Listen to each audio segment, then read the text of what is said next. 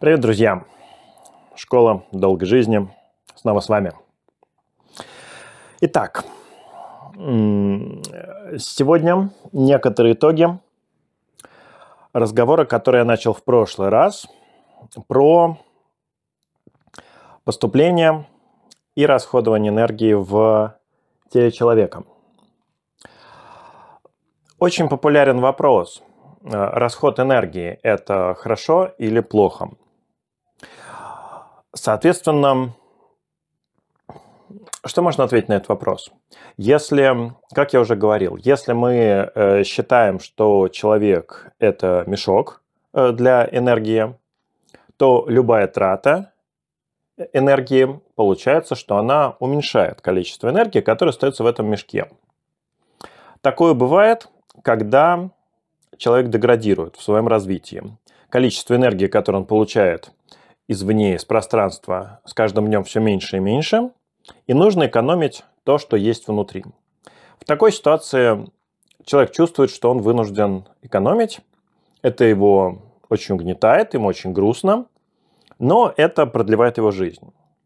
Поэтому в такой ситуации это можно, можно считать, что необходимый поступок, хотя, конечно, в этом нет ничего хорошего, но, но нет ничего хорошего в этом именно из-за того, что вся ситуация заключается в том, что человек не хочет развиваться. А вот когда человек развивается, когда вертикальные потоки энергии у него работают хорошо, то э, трата энергии для него – это абсолютно естественная и необходимая часть его жизни, потому что это поток. И если поток входит, он должен куда-то выходить.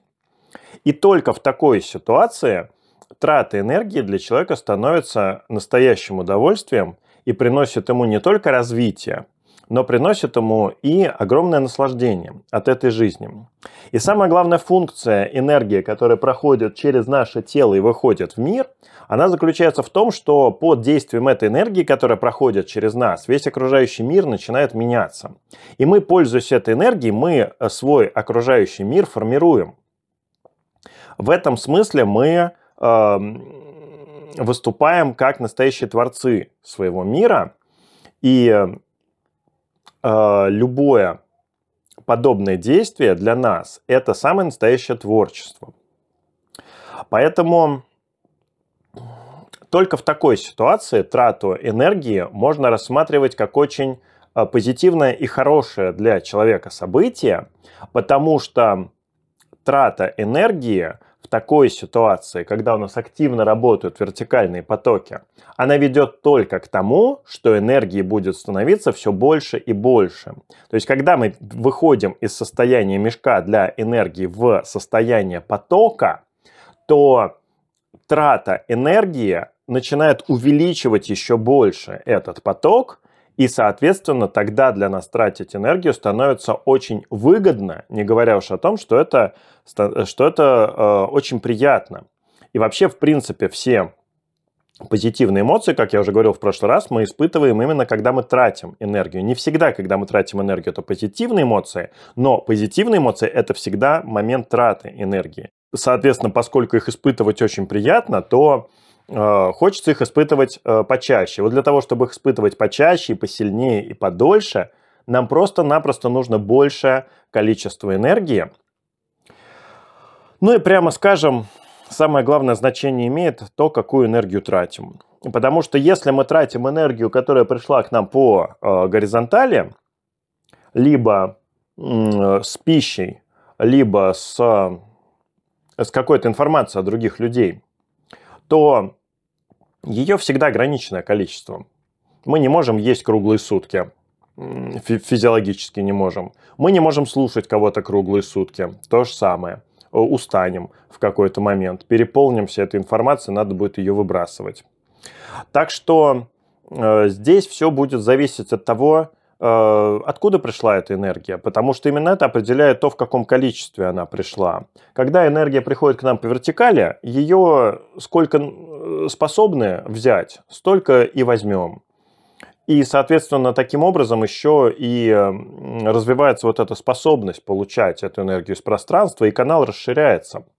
Ну а если это энергия, которая пришла к нам по горизонтали, то, соответственно, это совершенно э, другое дело.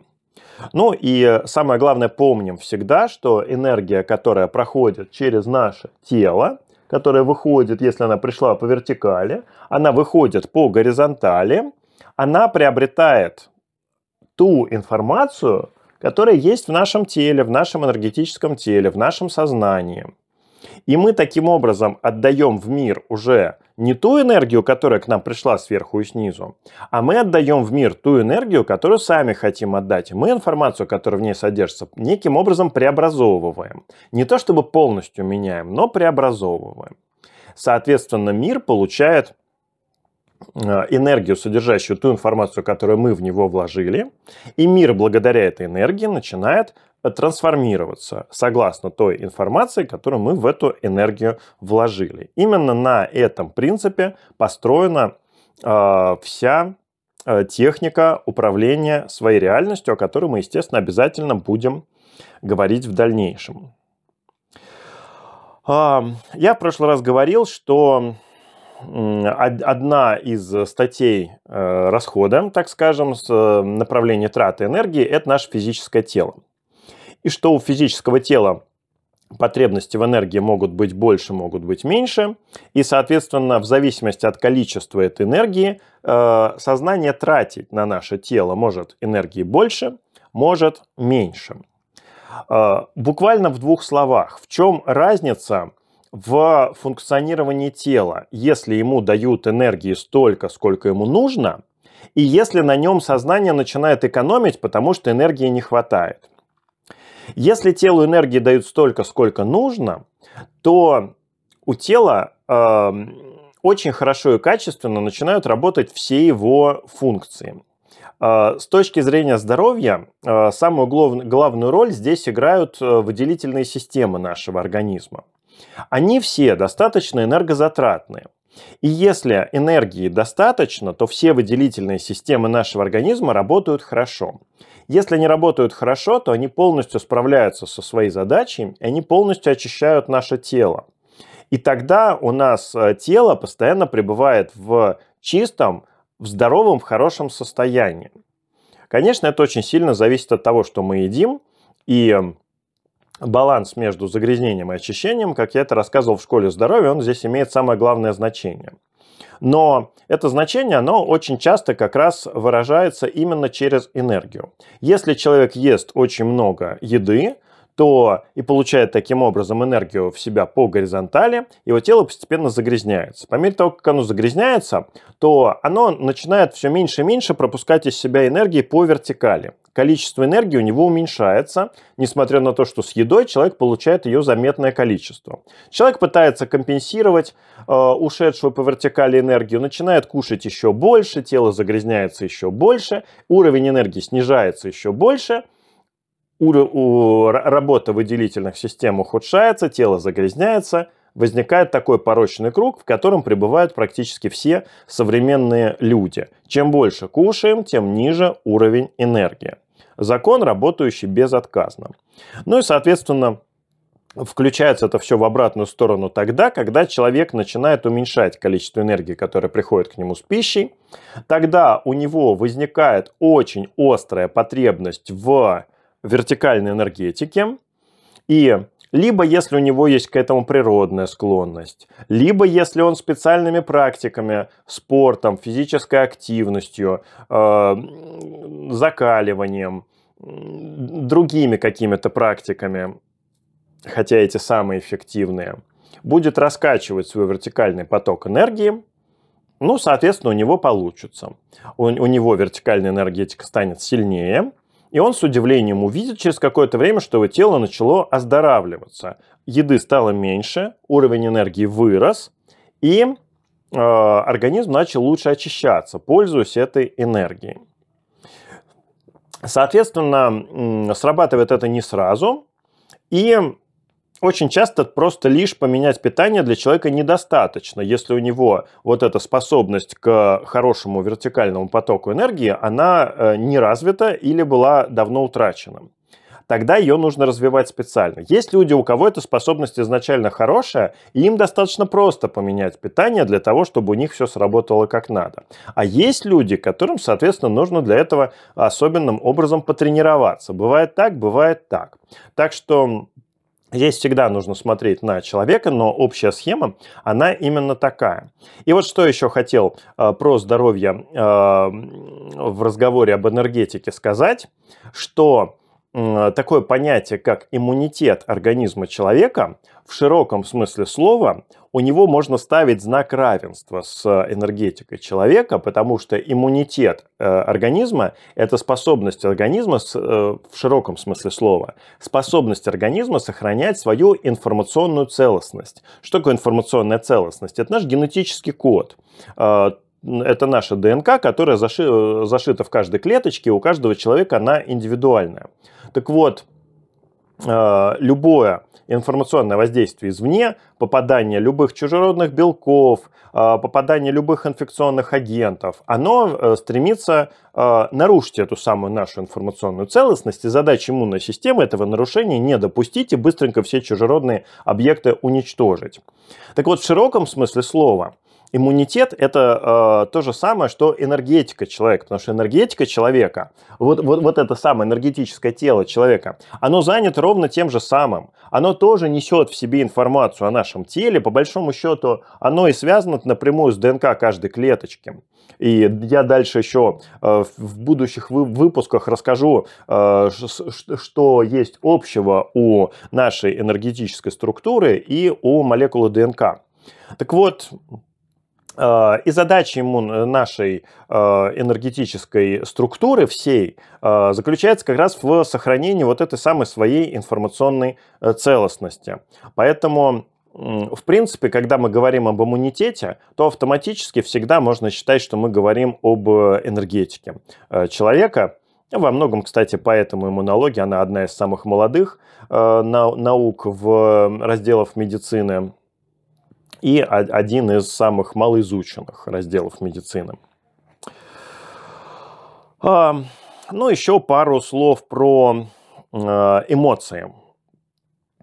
Эмоции – это тоже одна из самых больших а, статей расхода энергии в нашей жизни. Но, соответственно, это то, что делает нашу жизнь приятной, как раз эмоционально окрашенной, и то, что вообще говоря наполняет нашу жизнь э, смыслом. Если человек прожил день, не испытывая э, сильных эмоций, у него этот день вообще не останется в памяти, потому что помнить будет не о чем. Там могли быть в этот день какие-то события, э, могло с ним что-то происходить, он мог что-то узнавать, он мог что-то делать. Но если никаких особенных эмоций это не вызывало, то этот день для человека в памяти вообще не останется. И не будет у человека ощущения, что, он, э, что этот день вообще имело смысл проживать. Вот настолько это все грустно и печально. Ну и наоборот, соответственно, если день прошел в очень богатой эмоциональной окраске, причем обращаю внимание независимо от того, какие эмоции человек испытывал. Человек редко испытывает однозначные эмоции. Однозначно ему хорошо или однозначно плохо. Чаще всего имеет место смешение одного и другого, ну и кроме того, как раз вот эта вот окраска позитивная и негативная, она во многом зависит от того, о чем мы сегодня будем говорить в дальнейшем. А, значение имеет только сила этих эмоций, уровень этих эмоций. Чем, чем более сильные эмоции мы испытываем, тем больше энергии в эти эмоции вложено. Чем больше энергии мы вложили в эти эмоции, тем больше э, смысла и удовольствия для человека и для его развития э, происходит в этом процессе. Поэтому, во-первых, эмоции однозначно всегда стоит считать тратой энергии. Во-вторых, когда человек испытывает эмоции, обычно это означает, что у него эта энергия есть. Другое дело, что э, если человеку эмоций очень сильно не хватает, то он может настроить свое сознание таким образом, чтобы э, оно сэкономило на чем-то другом, но оставило бы ему энергию на эмоции. И вот если вы за собой знаете, замечаете, что вообще-то сил не хватает много на что, то есть вы чувствуете, например, что телу не вполне достаточно энергии, что там, например, для работы сил не хватает, для подвигаться спортом, сходить, позаниматься, сил маловато, неохота. В такой ситуации есть смысл попробовать на эмоциях поэкономить. Это не всегда удается, это не всегда возможно, но все-таки каждый человек во многом обладает способностью контролировать свои эмоции, хотя бы через э, недопущение в своей жизни определенных событий, которые вызывают эти эмоции. То есть можно посмотреть кино, э, можно не посмотреть. Для чего человек смотрит кино? Для того, чтобы узнать что-то новое? Нет ничего подобного. Человек смотрит кино для того, чтобы испытать какие-то эмоции. Чтение книжек, разговор, разговоры с какими-то людьми. Все это делается для того, чтобы испытать определенные эмоции. Соответственно, если вы чувствуете, что энергии маловато, не хватает, всего этого лучше не то чтобы совсем избегать, но все это в своей жизни лучше сводить к минимуму, потому что это позволит вам сэкономить определенное количество энергии, отправить ее на ту работу э, сознания, которую вы считаете для вас более значимой. Если с э, энергией у вас все хорошо, то ваша жизнь, скорее всего, будет очень ярко эмоционально окрашена, и жизнь такого человека, она будет очень богатой, разнообразной, на события, конечно, в первую очередь, да. Но события имеют ценность именно точ- только с точки зрения э, тех эмоций, которые человек испытывает при этих э, событиях. И если какое-то событие в жизни человека эмоции не вызывает, оно им абсолютно не нужно. Зато событие, которое вызывает яркий эмоциональный отклик, вот такое событие считается для человека очень и очень ценным. Конечно, в основном, если это позитивный, позитивные эмоции и позитивный эмоциональный отклик. Так что Самое главное, к чему э, ведет э, развитие своей энергетики, это к тому, что жизнь человека становится очень ярко эмоционально окрашенной. И она воспринимается человеком, как правило, тогда как намного более богатая и разнообразная жизнь. А что касается субъективного ощущения времени, то в такой ситуации оно начинает растягиваться, оно становится резиновым.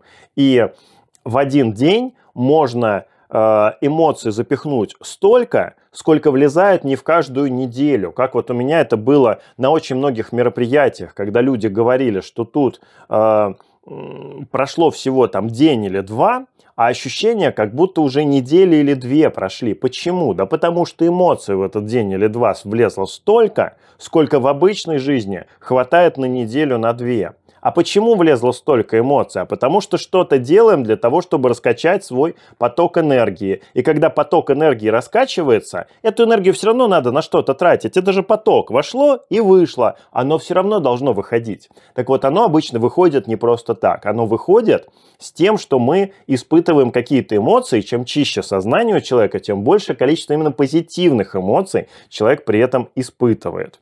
Поэтому это очень ценный, очень полезный и вместе с тем одновременно очень приятный процесс, ради чего, в общем-то, во многом мы и занимаемся своим развитием. Поэтому снова возвращаясь к вопросу о долголетии, как я уже в самом э, первом выпуске говорил, не такое имеет значение количество прожитых лет, как имеет значение наполненность всей жизни человека. И наполненность жизни человека определяется именно количеством энергии, которое прошло через наше тело и вышло наружу. И хорошее количество энергии может только войти в нас по вертикали, и, и выйти, соответственно, в мир по, через э, все наши горизонтальные энергетические центры. Если человек будет жить в основном на горизонтальном потоке энергии, на энергии от пищи, ему постоянно придется экономить свою энергию, потому что ее не так много будет поступать. И тогда придется э, очень сильно ограничить себя в возможности испытывания эмоций. И тогда жизнь у человека начинает становиться скучной, серой, однообразной. И очень быстро такая жизнь человека будет казаться ему ненужной. Просто потому, что она его не наполняет, она его не радует человек чувствует, что он деградирует и, прямо скажем, умирает. Вот в этом тоже огромная разница между человеком развивающимся и человеком деградирующим. Ну и э, задавали мне э, хороший вопрос про э, то, что любимая работа э, человека энергии наполняет, а нелюбимая, наоборот, э, человек энергию тратит. Не совсем так. Любая работа – это процесс траты энергии. Когда мы что-то делаем, неважно, что мы руками что-то делаем, или мы головой что-то делаем, там, или ногами, там, курьеры что-то делают. В любом случае, если эта работа любимая, то мы все равно тратим энергию на эту работу, но чем отличается любимая работа э, от нелюбимой? Чем отличается то занятие, которое мы, которое мы хотим делать, то есть которое соответствует нашему желанию, либо соответствует нашей цели, от того занятия, которое, соответственно, нашим целям не соответствует. Очень просто. Когда мы делаем то, что мы хотим, у нас активизируется вертикальный поток энергии. В широком смысле слова это можно назвать творчеством. И вот в этом огромное отличие творчества от любой другой деятельности. Когда человек выступает в роли творца, когда человек творит, когда человек чувствует, что он приносит в мир что-то новое, что в этом мире не было, и что он очень хочет, самое главное, приносить, как у него работает энергетика? У него активизируются вертикальные потоки, э, энергия усиливается, выходит из него через энергетические центры по горизонтали, и таким образом человек тратит эту энергию на мир, на то, чтобы что-то делать, на то, чтобы, пускай это будет, назовем это работой, э, человек э, будет работать, но он будет работать с удовольствием, с энтузиазмом, пользуясь своими в основном вертикальными потоками энергии. Человек, который работает с удовольствием, человек, который творит, э, у него очень часто запросто может аппетит пропасть, он может про еду забыть, он может вообще про все на свете забыть, потому что у него есть все, что ему нужно. У него есть вертикальная энергия, которая хорошо к нему приходит. Соответственно, э, поток идет, э, все работает как надо. Такое возможно только для человека на определенном уровне развития. Если нет этого определенного уровня развития, любая работа для человека не будет так действовать, и любая будет серой, скучной, ненужной. То, что в основном вкладывают снова слово «работа», и в этом не будет для человека особо никакого развития, и в этом радости особо тоже никакой не будет. Вот в этом вот самая главная разница между творчеством и любой другой деятельностью, которая не несет в себе вот этого желания э, э, человека развиваться. И в этом же э, свете сразу могу сказать про то, что когда мы с вами в прошлый раз говорили про цели и про желания, сразу можно поднять тему того, что желания бывают настоящие и не настоящие. В чем разница? Настоящие желания – это те, которые пришли у человека изнутри, и это те желания, которые ведут человека к его развитию. Обязательно, всегда, когда у человека возникает какое-то желание, каким бы оно ни было, это всегда желание, которое ведет человека к его развитию и к получению того опыта, которого человеку не хватает. Вот это ключевой момент. Мы все здесь находимся для того, чтобы получать тот опыт, которого нам не хватает. И, соответственно, получение этого опыта, оно нас развивает. Даже если это опыт с точки зрения других людей не самый лучший, например, не считается чем-то духовным. Это не имеет никакого значения. Самое главное, что получение недостающего нам опыта, оно нас развивает, и развивает у нас энергетику, развивает у нас вертикальные потоки энергии. Не всегда, но чаще всего. И желания могут быть э, навязаны извне. Не те, которые родились изнутри, а те, которые нам тем или иным образом вбили в голову самыми разными путями. Э, это может быть осуществлено другими людьми, это может быть осуществлено обществом, там еще какими-то информационными. Ну, в общем, вот этот самый информационный поток, который в нас входит, он может либо трансформировать, поменять каким-то образом наши внутренние желания, либо вообще принести какие-то новые. И тогда, соответственно, эти желания и цели, они станут для человека не своими, и они уже не будут человека развивать. В чем тогда разница? Если человек начнет добиваться этой цели, а, у него не будет идти развития. И что он получит в итоге? Добьется свою цель, просто не станет при этом более развитым. И когда он ее добьется, он сам не очень поймет, зачем он это делал. А зачем он, собственно говоря, ее добивался? Ну вот хорошо, вот я хотел новую машину, вот у меня есть новая машина. Ну и чего? Вроде и на старой было нормально, вроде и старой ездил, и это особо ничем не отличается. А я там потратил там кучу сил, кучу времени для того, чтобы э, получить новую машину. Может быть такое, что эта новая машина, она действительно соответствовала желанию, которое развивает, и тогда для человека это будет огромное счастье получить новую машину. А может быть просто как абсолютная рутина или как навязанное извне желание. Человек вообще-то собирался чем-то на, на что-то еще энергию потратить, а тут вот пал жертвой рекламы. Реклама его заставила хотеть новую машину. Он повелся, он начал хотеть, он добился новой машины. Теперь сидит и смотрит, ну и что мне со старой не жилось? Бывает, бывает сплошь и рядом. Человек потратил время, человек потратил силы. В это время мог бы заниматься э, чем-то э, таким, что его развивает. Страшно? Нет, не страшно. М-м, тоже, то, тоже опыт в определенном смысле слова. Но, естественно, лучше сразу тратить э, энергию на то, что будет вести к развитию. Э, в чем, как, отличить? Э, самая главная разница – это как раз в том, что работа над э, достижением той цели, которая развивает, она активизирует вертикальный поток энергии и очень качественно. И человек, он наслаждается процессом достижения этой цели. А если процесс достижения цели не особо эмоционально цепляет, то сразу очень большой вопрос, а стоит ли вообще ее добиваться? Цель – это всегда мотивация. Причем хорошая цель – это гигантская мотивация. Ради хорошей цели, когда ты понимаешь, что для ее достижения нужно сделать одно, другое, третье, пятое, десятое, сделаешь все, что угодно, потому что ты этого по-настоящему хочешь. Если человек только на словах говорит, что он что-то хочет, а на практике для этого одно, другое, третье, пятое, десятое делать не готов – а готов только одно, другое, третье, но не пятое, десятое, или даже одно, другое, третье делать не хочет, то человеку вообще-то по-хорошему бы честно себе сказать, не хочу я этого, и искать, начать искать себе другую цель.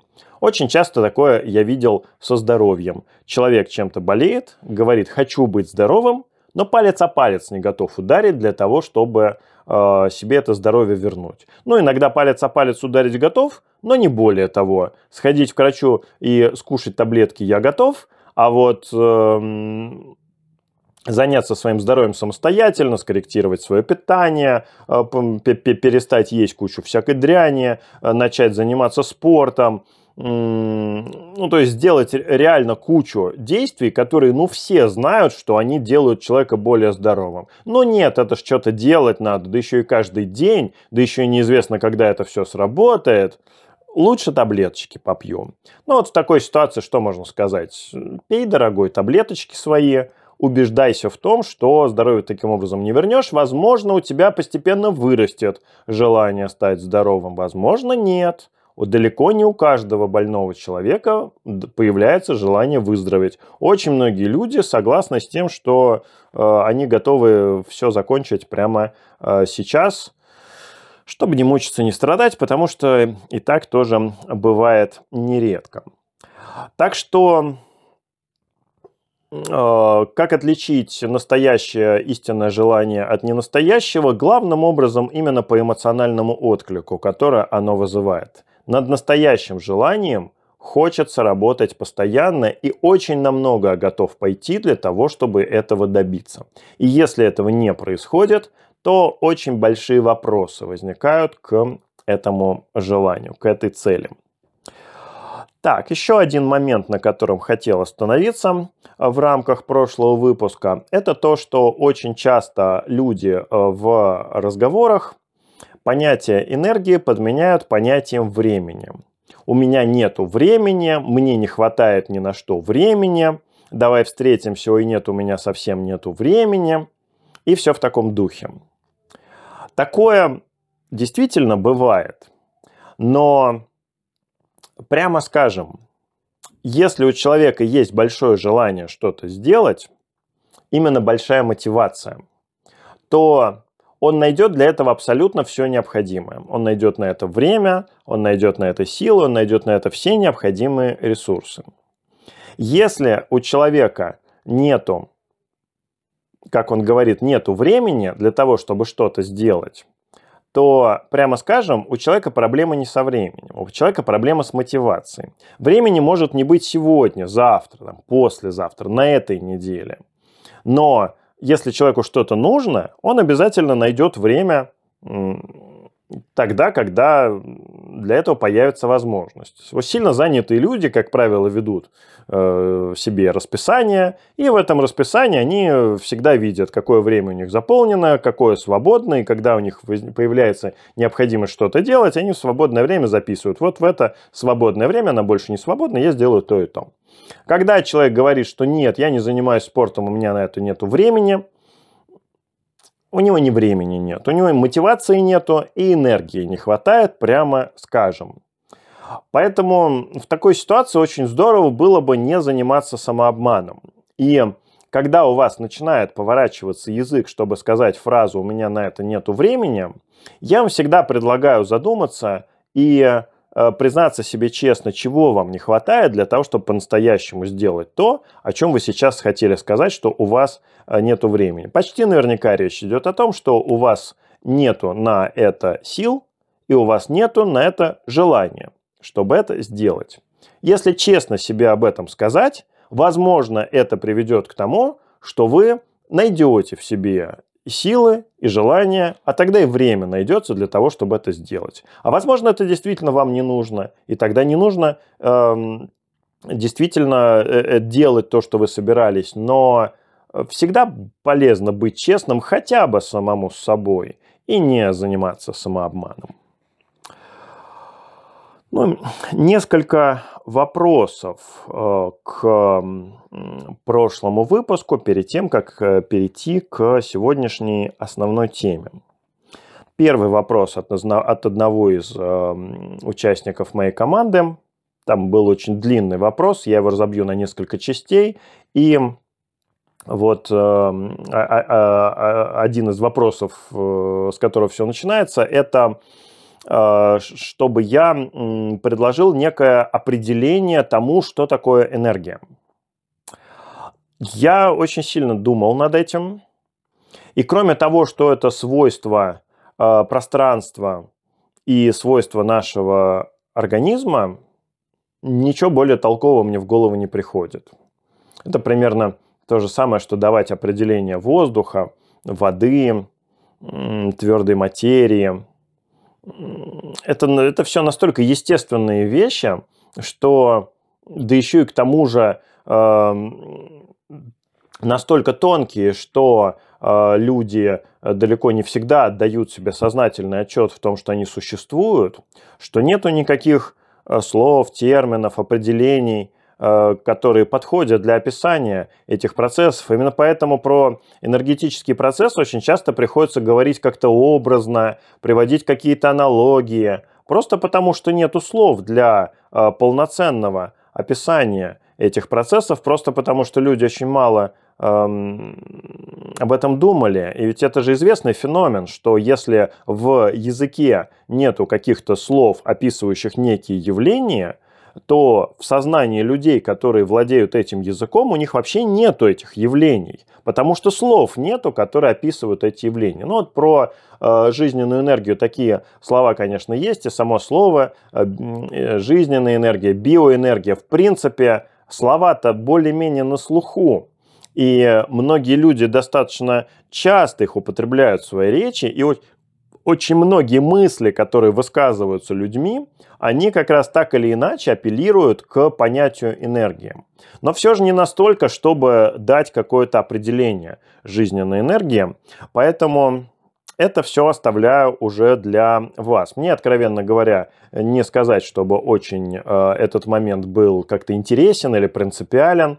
Э, поэтому я не хочу там класть кучу сил и кучу времени для того, чтобы найти какое-то определение энергии. Если само мне придет, естественно, вам расскажу. Но вот на данный момент нет, я не могу э, сказать, что у меня в голове есть какое-то однозначное, э, полностью устраивающее меня определение энергии. Если кто-то из вас сможет мне предложить свое, э, с удовольствием его рассмотрю, но так, чтобы оно было простым, понятным и описывало это понятие во всей его полноте, что лично мне достаточно сложно представить. Так, э, следующий вопрос, который мне был задан, это когда я говорил, что для человека жизнь без еды возможна, э, то, э, ну, в общем-то, вполне логичный вопрос мне задали, а зачем тогда нам нужна пищеварительная система?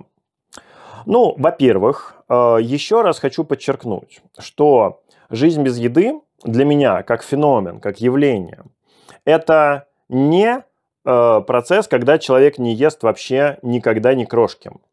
Это состояние, при котором человек имеет возможность жить без еды сколь угодное долгое время, и, соответственно, при этом не, у него не идет истощение, он не умирает, он не страдает от отсутствия пищи. То есть возможность жить без еды, а не сам факт жизни без еды. И таким образом получается, что человек, который которого мы называем неедящим человеком, который имеет возможность жить без еды, он точно так же имеет возможность покушать. Зачем? Это уже другой вопрос. Зачем кушать человеку, который имеет возможность жить без еды? Ну, да, давайте, допустим, обратимся э, к тому факту, что еда для современных людей это далеко не всегда источник энергии. Очень часто это источник как, каких-то э, эмоций, источник удовольствия.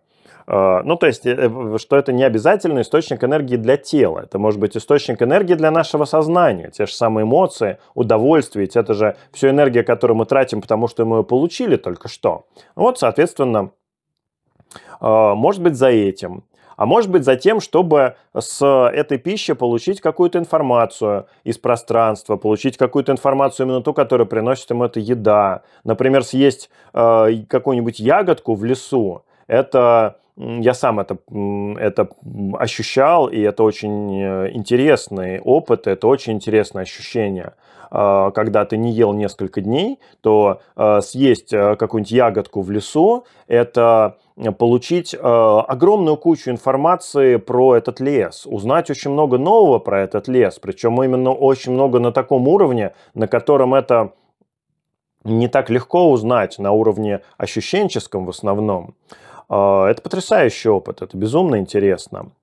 Ну и кроме того, эта еда может неким образом э, менять состояние самого человека, менять его энергетическую структуру, если человек в этом нуждается. Например, есть такое понятие, как заземление, и э, многие люди, они энергетически нуждаются в этом заземлении. На мой взгляд, это, это свидетельство не вполне э, полноценного развития э, энергетики человека, и мы с вами еще впереди обязательно об этом будем говорить. Но э, это не отменяет того, что многие люди, они используют еду э, заземления, либо для каких-то еще изменений своей энергетики.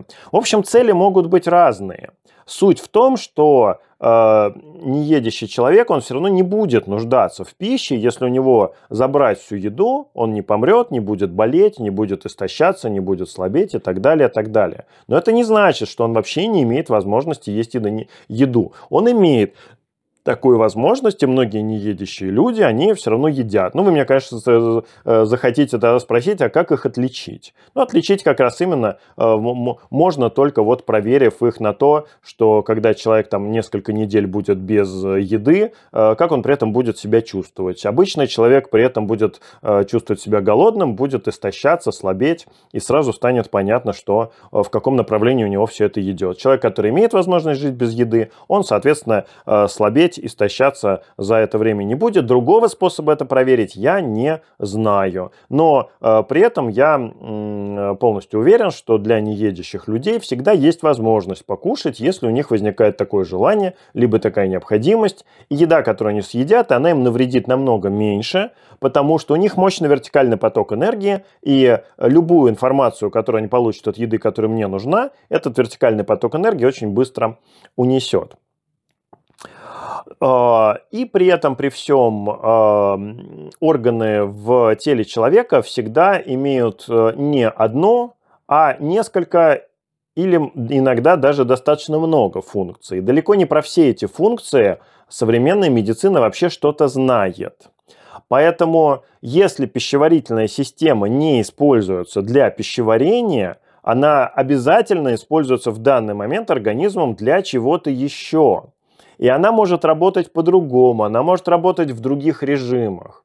То есть это не значит, что если человек не ест, то ему пищеварительная система становится сразу не нужна. Все равно нужна, просто работает она по-другому и начинает выполнять и решать какие-то другие задачи.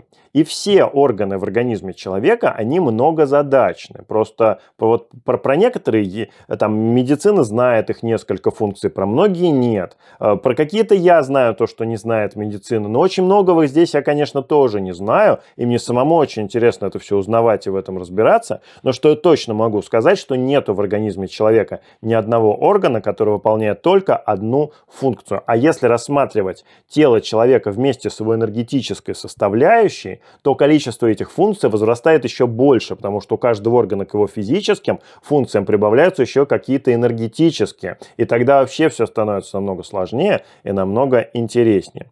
Так что не нужно думать, что пищеварительная система у нас только для того, чтобы работать с едой, и когда нам еда больше не нужна, то, э, соответственно, пищеварительная система нам тоже больше не нужна. Это не так.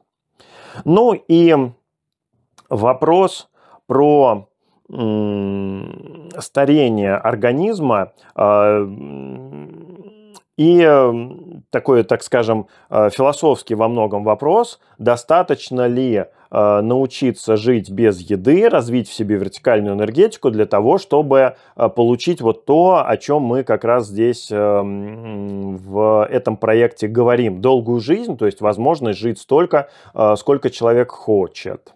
Я считаю, что нет, что этого недостаточно. И когда я говорил, что это необходимое условие для того, чтобы достигнуть этой задачи, это вовсе не значило, что это единственное необходимое условие. Есть и другие направления работы, которые тоже обязательно нужно проделать. Задача научить свое тело не стареть и быть э, в полном функциональном состоянии столько, сколько нам это нужно, эта задача сильно более сложная, чем просто научиться жить без еды. Хотя и просто научиться жить без еды, ну, мягко говоря, совсем непросто, и тоже задача весьма выше среднего.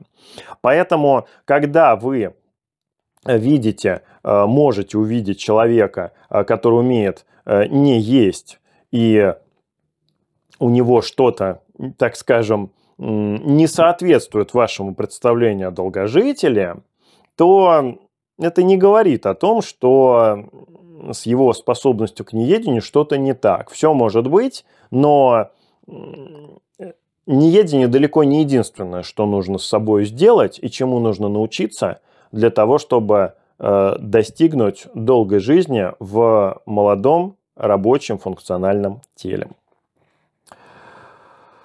Так, ну и теперь мы с вами уже переходим к теме сегодняшнего выпуска. И начинаем мы с вами сегодня большую тему, которую, наверное, несколько ближайших выпусков будем развивать, раскрывать. Это деструктивные программы нашего сознания. Тема достаточно большая и имеет огромное значение для жизни человека. Ради этой темы я сегодня вернул э, картинку с э, нашим молодым человеком, энергетику которого мы подробно разбирали. Ну и мне пришлось сделать с ним одну не очень приятную вещь. Мне пришлось добавить в его энергетическое тело, в его сознание одну деструктивную программу, ну, из-за этого видите, какой он грустный сразу стал. В его сознании появилась деструктивная программа, которая теперь разрушает а, его жизнь, появилась на уровне солнечного сплетения. А, ну, для настоящего мужчины, в общем, это самое естественное и типичное, что только может быть. Итак, деструктивные программы. Программы, э, живущие в нашем сознании, которые разрушают нашу личность и разрушают нашу жизнь. Есть несколько видов этих программ, и мы с вами в дальнейшем э, каждую из них по отдельности будем разбирать. Сегодня поговорим именно в целом. Начнем говорить в целом об общем таком феномене. Итак, в прошлый раз, когда мы с вами разбирали энергетику человека, входит энергия по вертикали, входит энергия по горизонтали, наполняет наше э, энергетическое тело, наше сознание, трансформируется, преобразуется и выходит наружу получив информацию о нашей цели, о наших желаниях, о нашем пути развития, о том, каким именно образом мы хотим поменять окружающий нас мир. Все здесь замечательно в этой картинке было, пока не вмешались одна или несколько деструктивных программ. Что такое деструктивная программа? Это программа в, созна... в нашем сознании, которая, питаясь нашей энергией, ведет нас не к развитию, а в какую-то другую сторону. Но если это не к развитию, значит это в любом случае, это не обязательно в противоположную сторону, но любая другая сторона в сторону от нашего развития автоматически будет нас уводить дальше от нашего развития. То есть можно сказать, что она будет вести нас к, нашему, э, к нашей деградации, к нашей смерти. Таким образом, это программы в нашем сознании, которые нас убивают. При этом, прошу заметить, они пользуются нашей с вами энергией. Вот что самое это в них поганое. То есть мы имеем в своем сознании некоторые энергетические образования, которые кушают нашу энергию. То есть, во-первых, у нас количество энергии, которое мы можем потратить из-за них, уменьшается – и во-вторых, когда через них эта энергия проходит и выходит наружу в мир, то этот мир меняется таким образом, который ровно прямо наоборот от того, что мы хотели для себя. То есть это то, что нас уводит в сторону от нашего развития, это то, что нас разрушает, питаясь нашей же с вами энергией. То есть, в общем, совершенно конкретная дрянь и гадость, которая сидит в нашем сознании. И именно поэтому они носят название деструктивных, то есть разрушающих нашу личность и разрушающих нашу жизнь. У каждого ли человека есть деструктивные программы? Да, абсолютно у каждого, в том или ином количестве и достаточно много. Как правило, их много, и они, как правило, достаточно разные.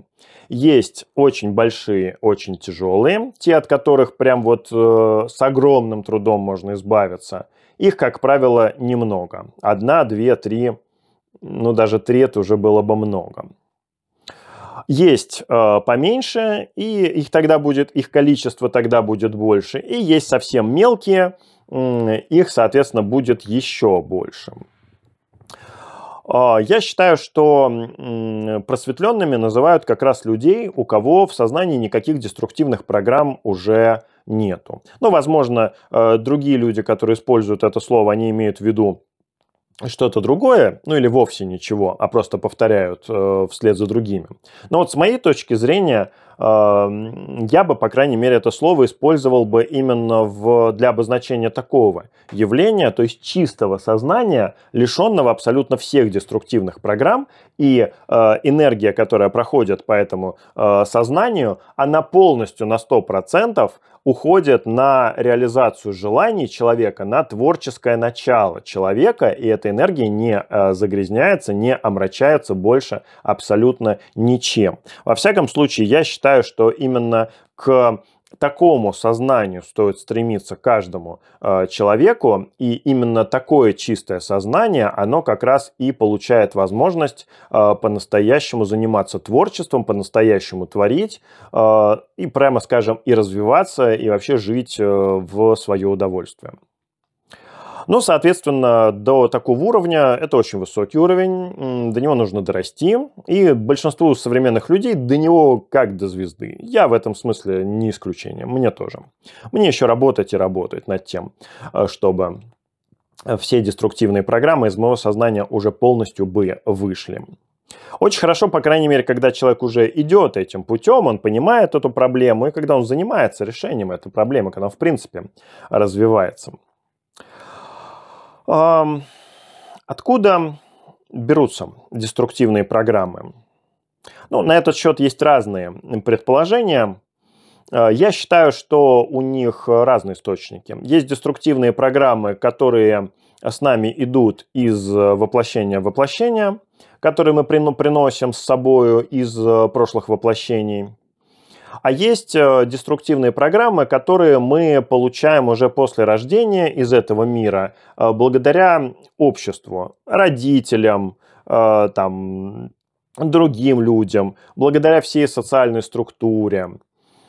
Ну, в общем и целом, они бывают разные и по силе, и по уровню, и по происхождению. Мне тут довелось услышать фразу, которая мне очень близка показалась по смыслу. Фраза звучит так. «Э, Невозможно научиться прыгать через барьер, если у вас нет барьера. И вот с моей точки зрения, если не все, то большинство деструктивных программ это как раз определенные барьеры э, для нас, через которые мы учимся преодолевать и через преодоление которых мы растем. Почему именно так? Нельзя ли было придумать какой-то другой способ для развития? Вопросы не ко мне. Все-таки, насколько я понимаю, не я придумал этот мир. И, соответственно, почему именно так, э, надо спрашивать не меня. Но судя по тому, что человек, занимаясь преодолением своих деструктивных программ, совершенно очевидно растет и развивается, я не могу сказать, что они так уж однозначно э, вредные и плохие для нас. Они, безусловно, портят нам жизнь. Безусловно, без них жизнь несравнимо лучше, чем с ними. Но вот этот опыт, который ты получаешь в процессе преодоления деструктивной программы, он, в общем, тоже, прямо скажем, очень ценный. Поэтому все же я э, считаю, что деструктивные программы – это определенный шаг, определенный этап в развитии человека. Но этап в развитии все-таки, судя по всему, на мой взгляд, самый низший. И есть смысл постараться пройти его как можно скорее, очистить свое сознание от всего этого мусора э, как можно быстрее, для того, чтобы после этого уже вздохнуть э, свободно и жить наслаждаясь. Потому что именно деструктивные программы это то, что портит, по-настоящему портит нашу жизнь. И без них жизнь становится э, просто невероятно прекрасной. Избавление от каждой, даже самой маленькой деструктивной программы очень здорово улучшает жизнь человека. Ну и наоборот, э, обладание такой программой в своем сознании, оно жизнь человека э, ухудшает и разрушает. С точки зрения энергетики, самая, одна из самых главных вещей, которые нужно понимать про деструктивные программы. Вот как я здесь нарисовал. Э, это такой шарик, энергетический шарик в нашем энергетическом теле а, более высокой плотности, чем наше энергетическое тело. То есть концентрация энергии в этом шарике, она выше, чем концентрация энергии в нашем энергетическом теле. Вот на этот момент обязательно обратите внимание, потому что на нем построено во многом мое понимание того, что вообще делать с этой ситуацией. Итак, получается, что мы имеем в своем теле более плотный энергетический шарик, который, конечно, находится в контакте с нашим телом. То есть он энергию может себе э, забирать, и наше сознание, э, пользуясь какими-то э, в нем э, программами, оно, ему энерги... оно его энергией наполняет. Ну и, соответственно, наоборот, наше сознание из этого шарика энергию себе забирает периодически. Только в этом шарике энергия меняет свое информационное наполнение. Она приобретает информационную окраску, соответствующую э, качеству этой самой деструктивной программы. Вот таким образом э, устроена эта вся картинка. И в чем, с моей точки зрения, самая главная суть, которую нужно понять именно вот из энергетического аспекта этой картинки – в том, что когда мы развиваемся, то плотность нашего энергетического тела повышается, и в какой-то момент она становится равной плотности этой самой деструктивной программы. И вот в этот самый момент, когда э, плотность нашего энергетического тела сравнивается по, плотности, по плотности с э, этой деструктивной программой, она перестает существовать, она растворяется. Вся энергия, накопленная в ней, растворяется по нашему телу. Человеку это ужасно неприятно, потому что эта энергия несет в себе какой-то негатив для человека. И человеку еще нужно очиститься от этой энергии, но эта деструктивная программа перестала существовать. И вот именно в этом, с моей точки зрения, заключается самая главная суть всех деструктивных программ – нету необходимости работать с ними специально. Нету необходимости э, заниматься их глубоким пониманием, осознаванием, э, проработкой. Есть необходимость просто в общем развитии.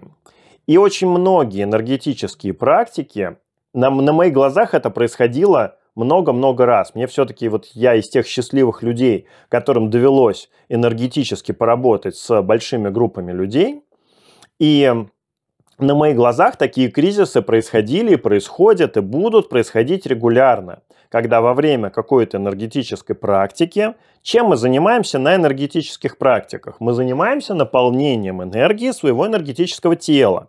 Его плотность повышается. Очень часто она повышает, она не может повыситься в несколько раз. Она повышается там на 10%, на 20%. Но суть в том, что для данного конкретного человека, для каждого человека, кто занимается этой практикой, э, количество энергии, которое через него проходит, оно близко к максимальному, и плотность энергетического тела практически максимально максимально возможное для него на текущий момент его развития.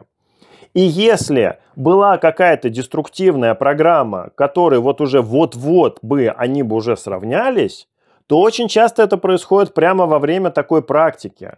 Выра- сравниваются эти плотности, э, оболочка этой программы растворяется, соответственно, этой энергетической структуры, и вся энергия, которая там накопилась, ну, либо бывает такое, что не вся, а часть этой энергии, когда просто близко этот процесс подошел, но не до конца. Они, они частенько бывает, что выходят по частям. Но даже от какой-то большой деструктивной программы, даже часть, когда выходит, это уже несравнимое счастье.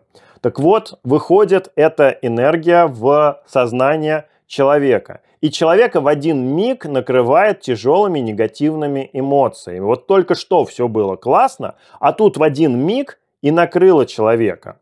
Все, кто занимаются групповыми практиками, какими-то энергетическими, все знают, что такое регулярно случается, и опытные люди, они как раз очень радуются в такой ситуации за человека, потому что это означает, что ему скоро станет жить намного легче, потому что вот от этой дряни он либо совсем избавился, либо почти избавился.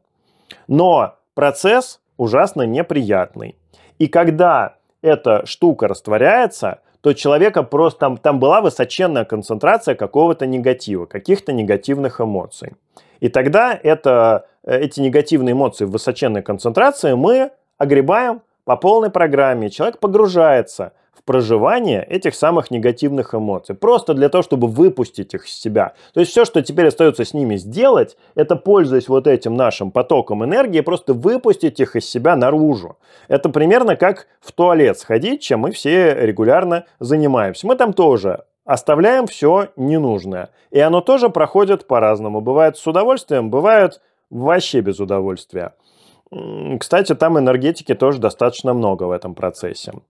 И вот как раз э, здесь происходит то же самое на энергетическом уровне. Теперь это нужно все из себя выпустить, но если его много и оно неприятное, то сам этот процесс выпускания тоже может подзатянуться. И тогда бывает, что человека накрыло на 10 минут, а бывает, что на пару часов, а бывает, что до вечера, а бывает, что еще потом неделю или две человек в себя приходит. Но приходит, очищается, восстанавливается, и после этого жизнь его становится заметно получше, потому что теперь этой штуки в его сознании нету.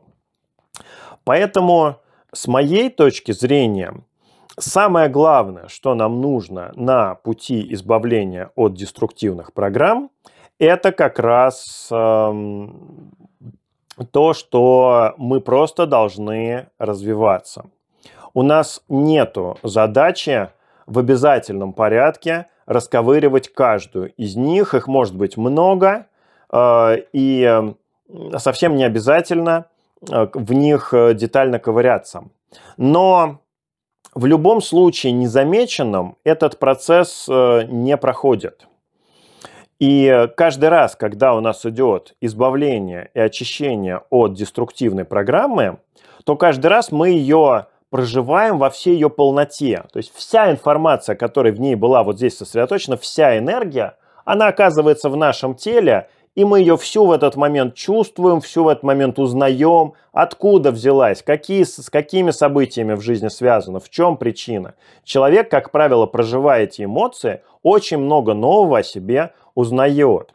Поэтому в любом случае без знания об этой э, деструктивной программе мы не останемся. Другое дело, что для этого чаще всего даже специально ничего делать не нужно. Нужно просто заниматься своим развитием. Вот это вот э, базовое знание, которое нам требуется в понимании о деструктивных программах, которые постоянно нужно держать в голове.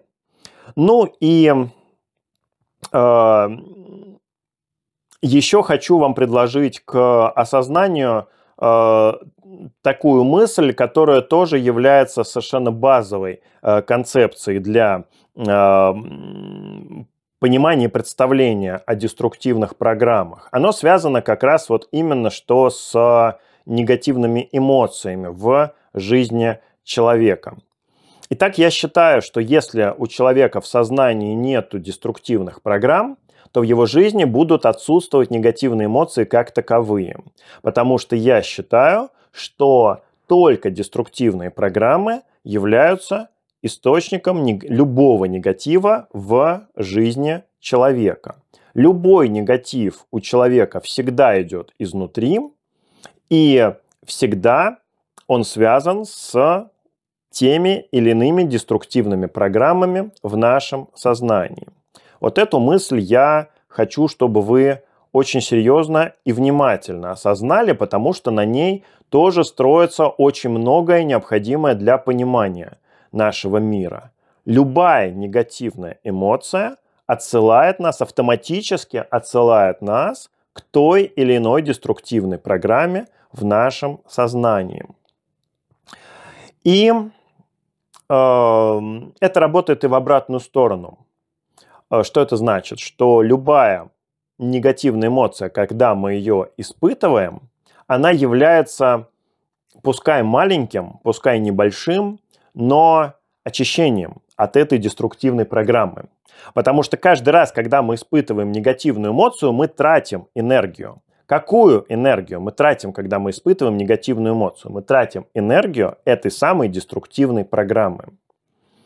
Другой энергии, которая заставляет нас испытывать негативные эмоции, в нашем сознании нет. Поэтому единственная энергия, которую мы можем тратить и при этом испытывать негатив, это энергия вот этих самых деструктивных программ. Так что прожить свой негатив для того, чтобы от этого избавиться, грусть, тоску, печаль, там, скуку, злобу и любую негативную эмоцию мне назовете, все будет сюда же. И все причина будет это разные деструктивные программы в нашем сознании. Это, хоть я, хоть я и говорю, что нету никакой необходимости ковыряться в своих деструктивных программах. Но знать про себя вообще очень полезно всего как можно больше. Э, и ну, всегда это знание лучше его не избегать, а погружаться в него поглубже, потому что тогда процесс пойдет быстрее и эффективнее. И вот как раз знание о своих деструктивных программах, оно очень полезно с точки зрения того, что оно может нам обозначить определенные направления в развитии. Вот я здесь не просто так нарисовал эту деструктивную программу именно в этом месте. Она находится напротив солнечного сплетения. Почему я сказал настоящий мужчина? Потому что э, в современном обществе принято считать, что для мужчины главный энергетический центр это солнечное сплетение, это центр, связанный с всем материальным, в том числе с зарабатыванием денег. И большинство страхов э, у современных мужчин лежит именно в проекции солнечного сплетения.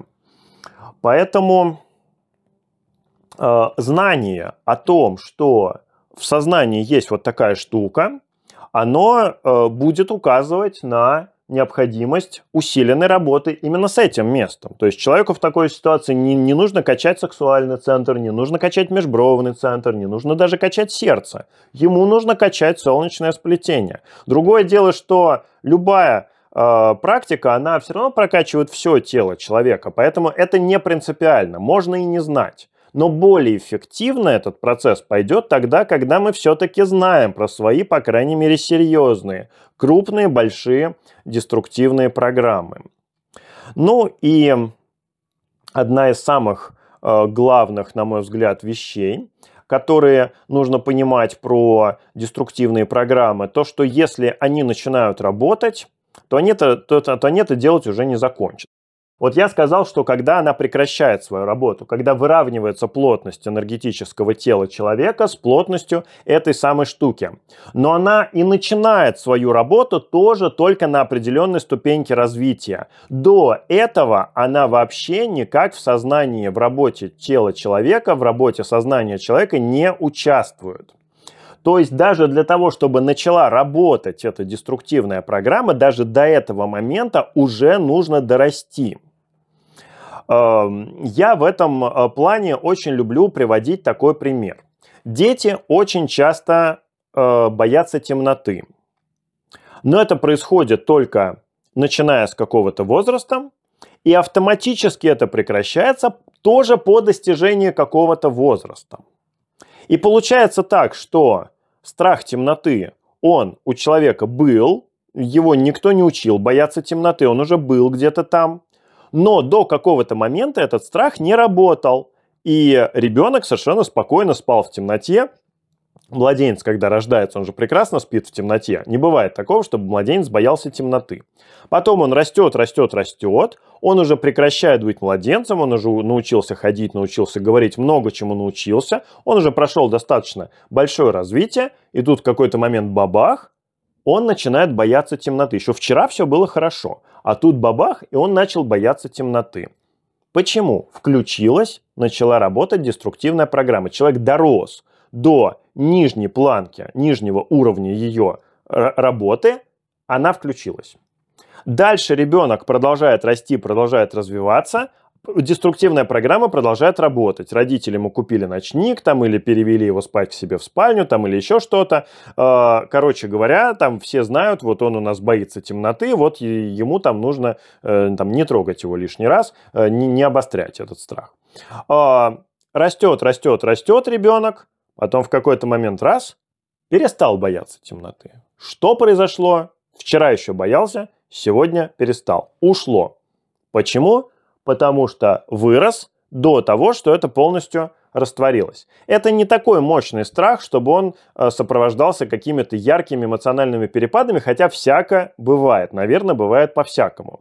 Но это вот пример того, как работает страх такой э, мелкий-средний, скорее, скорее даже мелкий, чем средний. Ну и, соответственно, все это здорово только до тех пор, пока человек развивается. А если человек развиваться перестает, а начинает деградировать, то все деструктивные программы, которые были в его сознании в активном состоянии в данный момент, они, естественно, уже остаются, и ничего с ними уже не сделать. И тогда человек воспринимает их просто как часть своей личности, как часть своего характера. Он чувствует, что он ничего не может с ними сделать. И эм, дальше что либо нам все бесполезно, что бы человек ни делал, как бы он ни старался, какие бы действия он ни предпринимал и к каким бы специалистам он бы не обращался, он не может перерасти свою деструктивную программу, а пока он ее не перерастет, она никуда не денется.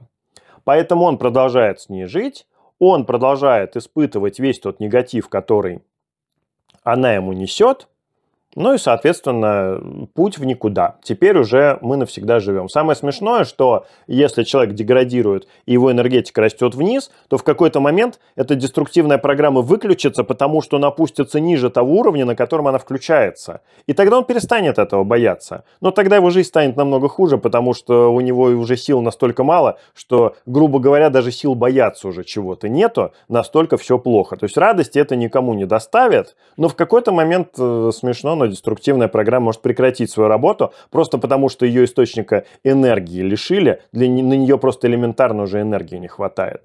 Ничего хорошего в этом нету. Поэтому, конечно же, выбор любого человека, который хочет развиваться, это идти вперед. И когда э, деструктивная программа включается, ну, те, которые мелкие, они, э, про них можно и не думать, они уходят сами. Для, очень, для многих мелких э, деструктивных программ, кстати говоря, это прям вот одно удовольствие, когда во сне этот процесс происходит. Э, это ну, в основном принято называть ночными кошмарами. Человеку ни с того ни с сего приснился какой-то кошмарный ужасный сон – он проснулся там в слезах или там в поту, или там, ну, короче, проснулся прям с ощущением, что, ой, как, как, как, какой же это ужас-то мне приснился, как же хорошо, чтобы это был только, что это был только сон. И проснулся, и вздохнул с облегчением, и понял, что это был только сон, и ничего такого в жизни с ним нету. Вот так происходит очищение от мелких деструктивных, один из вариантов – от мелких деструктивных программ. Ну, другой вариант это э, словить э, какую-то сильную негативную эмоцию на короткое время. А потом вот она вся вышла, и человек успокоился и сказал, да что такое вообще со мной было, что меня такое накрыло, вообще ерунда какая-то, почему я себя так вел, почему я все это чувствовал. У него уже ни следа не осталось в его сознании от этой эмоции, он уже понять не может, почему вообще с ним такое случилось. Верный признак того, что процесс завершен благополучно, полностью благополучно. Человек вообще понять не может, что это такое было, что это с ним такое приключилось. Нередко такое бывает. Мелочь всякая в основном ведет себя так. Ее может быть много, этой мелочи, поэтому этих процессов в жизни человека может быть э, немало, и они с ним, могут с ним происходить периодически. Но это вот мелочевка, от которой, избавление от которой по сравнению со всем остальным, это одно удовольствие. Средненькие деструктивные программы – это уже на несколько недель, на несколько месяцев постоянно или периодически человек погружается в проживание каких-то негативных эмоций. Это может быть связано с внешними обстоятельствами, может быть нет. Это не имеет значения, потому что в любом случае, вот вы мне тоже в качестве возражения всей моей идеи о том, что любой, любая негативная эмоция ведет изнутри, идет изнутри человека, вы мне всегда можете сказать, ну как же так, происходит с человеком какое-то неприятное событие, любой человек будет испытывать при этом событии негативную эмоцию.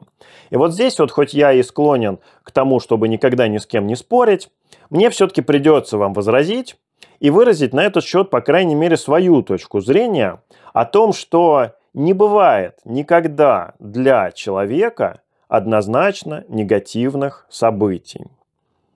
Любое событие человека, которое происходит в жизни человека, человек оценивает через призму своего сознания.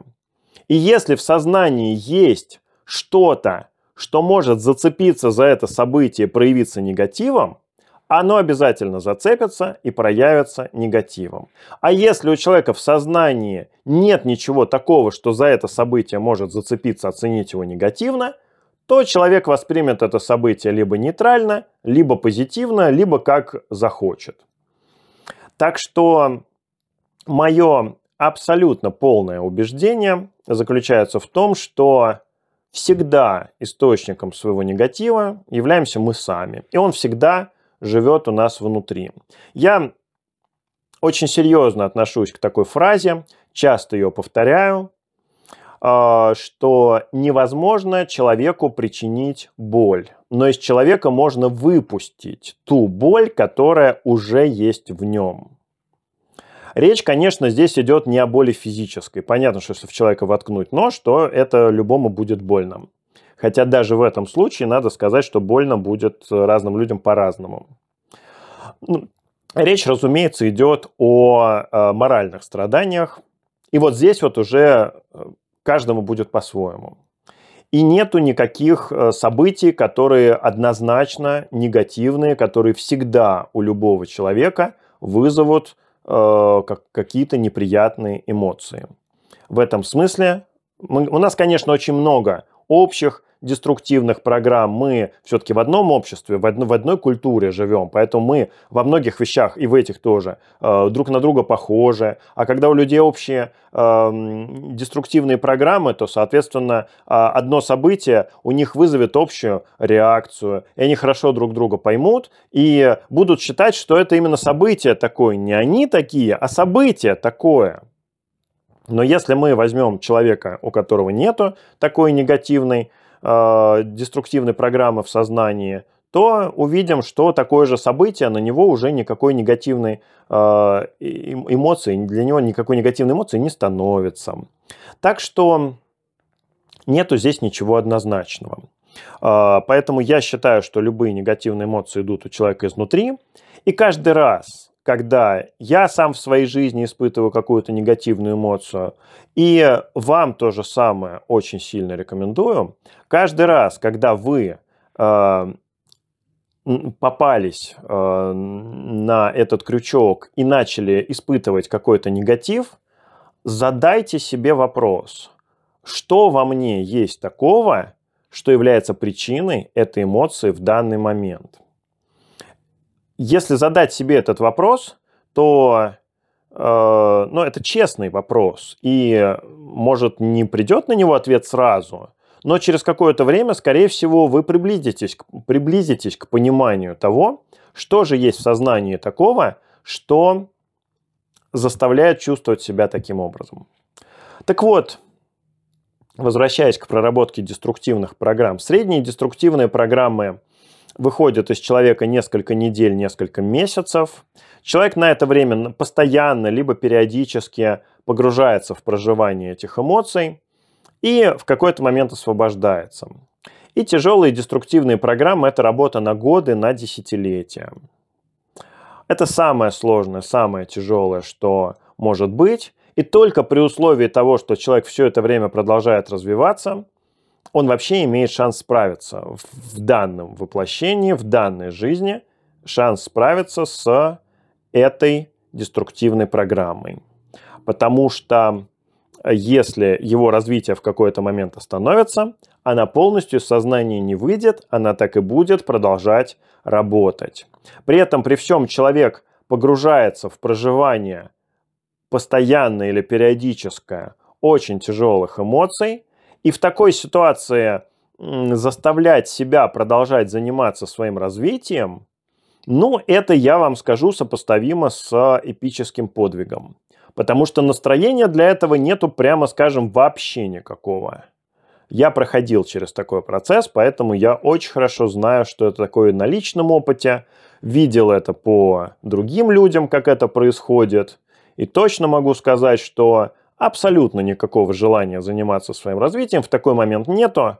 Но если ты головой понимаешь, что это для тебя вообще единственный путь хоть когда-то от этих эмоций избавиться, это становится огромной мотивацией для того, чтобы все-таки продолжать этим заниматься. И все-таки, чтобы добиться нужного результата и прийти к тому моменту, когда вся эта дрянь полностью из сознания выходит. Так что вот по мне вот это как раз и является самым настоящим развитием, а, потому что избавление от такой деструктивной программы в сознании – это, во-первых, очищение своего сознания от э, вот этой самой извращенно работающей энергии, но самое главное – мы прекращаем ее кормить, эту штуку. Когда мы прекращаем ее кормить, а большая деструктивная программа, она жрет много энергии. И когда она выходит, и мы прекращаем ее кормить, вся вот эта энергия, которая раньше шла на ее питание, она вся остается нам, да плюс еще начинает работать уже как чистая хорошая энергия на исполнение наших желаний, на реализацию всех наших задач в жизни. И вот это счастье, которое вообще мало с чем можно сравнить. Э, это всегда происходит одновременно с выходом на новую ступеньку развития. Если это мы избавились от большой деструктивной программы, то это очень большая новая ступенька в развитии человека. Как правило, автоматически сразу за счет вот этого увеличившегося потока энергии у человека открываются те или иные новые способности, что всегда соответствует тому, что человек э, является признаком того, что человек вышел на новый уровень в развитии. На этом, пожалуй, я э, сегодня э, закончу. Мы э, сейчас с вами несколько ближайших выпусков будем продолжать разговаривать про деструктивные программы, поговорим про то, какие они бывают, и ну, более подробно будем разбирать эту тему. Сегодня я только в общем и целом коснулся всей этой ситуации и обрисовал общую картинку того, как это работает в сознании и в энергетике человека. В заключение еще раз хочу поблагодарить всех, кто поддерживает мой э, проект э, и материально. Благодарю вас от всей души. И вашим вниманием, э, просмотрами, лайками, комментариями. Это все сейчас, когда только начало проекта, это все очень ценно и очень нужно.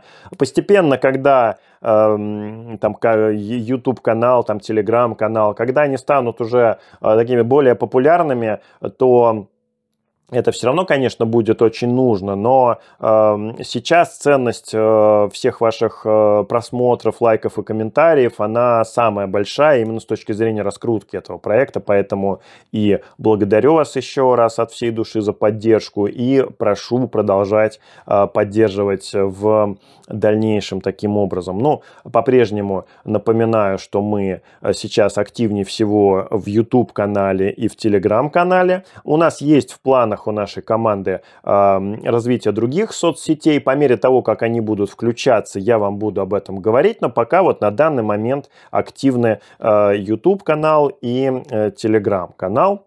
Э, пользуясь случаем, еще своей команде хочу вы, выразить огромное благодарность за то, что вы со мной, за то, что мы вместе делаем, и, по-моему, делаем все очень классно. И вообще, ребятки, вы красавцы, как вы работаете, вы просто прекрасные.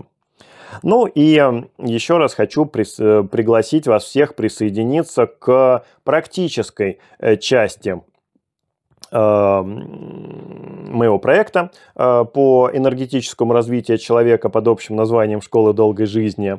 Сейчас эта практическая часть представлена, во-первых, регулярными энергетическими практиками в Москве, которые я провожу сейчас в теплое время года каждую субботу в Измайловском парке в хорошую погоду и планирую, пока я буду в Москве, планирую их продолжать проводить э, каждую субботу в хорошую погоду в Измайловском парке. Вся информация на нашем телеграм-канале есть, обязательно всегда выкладывается.